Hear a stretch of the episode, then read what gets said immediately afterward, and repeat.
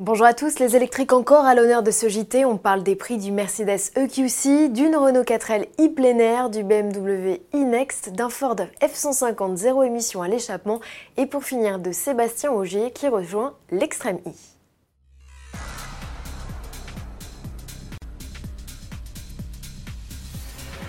L'offre de SUV 100% électrique s'étoffe sur le marché français.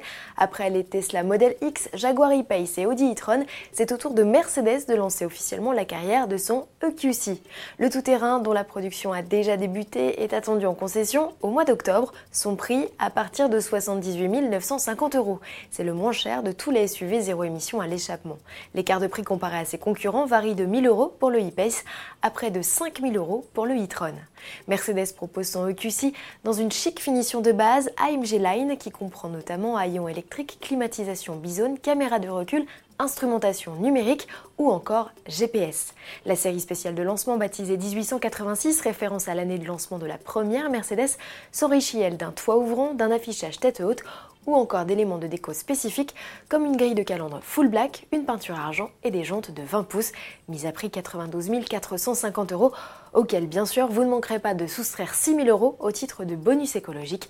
Pour mémoire, le Mercedes EQC reçoit un moteur de 408 chevaux, des batteries de 80 kWh, lui autorisant une autonomie de 400 km selon le cycle WLTP. Et toujours à propos de SUV électriques, BMW planche aussi activement sur le sien. Ce modèle, c'est le e-Next et il est annoncé pour 2021. En attendant de le découvrir sans camouflage, le constructeur dévoile des morceaux. Voici aujourd'hui le volant. Outre le côté ergonomique, la forme polygonale doit permettre au conducteur de basculer facilement entre les modes de conduite autonome et classique en visualisant rapidement l'angle de braquage des roues.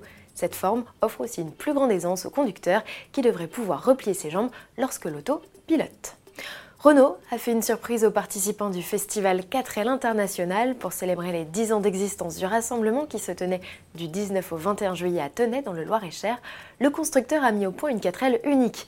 En association avec sa division classique et le fournisseur de pièces Melun Rétropassion, il a converti une JP4 Essence à l'électrique en lui greffant un moteur de Twizy. Remarquez d'ailleurs la parfaite intégration des compteurs derrière le volant rétro. Le look, lui, est inspiré de la 4L plein air, un cabriolet 4 places lancé en 1968, et il y a même des hommages à la 4L parisienne avec le motif canage sur la calandre. Autre modèle à récemment avoir vu la fée électricité se pencher sur son berceau, c'est le F-150. Ford travaille actuellement sur une version zéro émission à l'échappement du pick-up le plus vendu au monde. Le prototype vient d'effectuer sa première sortie publique et pour l'occasion s'est retrouvé à tracter 10 wagons à double étage avec 42 F-150 à son bord. Poids de l'ensemble, plus de 500 tonnes, un exercice réussi sans trop de difficultés. Le F-150 électrique pourrait voir le jour dans les deux années à venir, après le lancement de la variante hybride confirmée, elle, pour 2020. Pour finir, un mot sur l'extrême I. Sébastien Augier, sextuple champion du monde des rallyes, a été officialisé en tant qu'ambassadeur de la Formule. Le Français apportera son expertise pour définir les règlements sportifs et techniques de ce championnat de SUV électrique organisé dans des coins reculés de la planète. Un autre Français devrait prendre part à l'aventure, c'est Jean-Éric Vergne, qui juste après son deuxième titre en Formule E nous a confirmé faire prochainement une annonce. À suivre et à demain.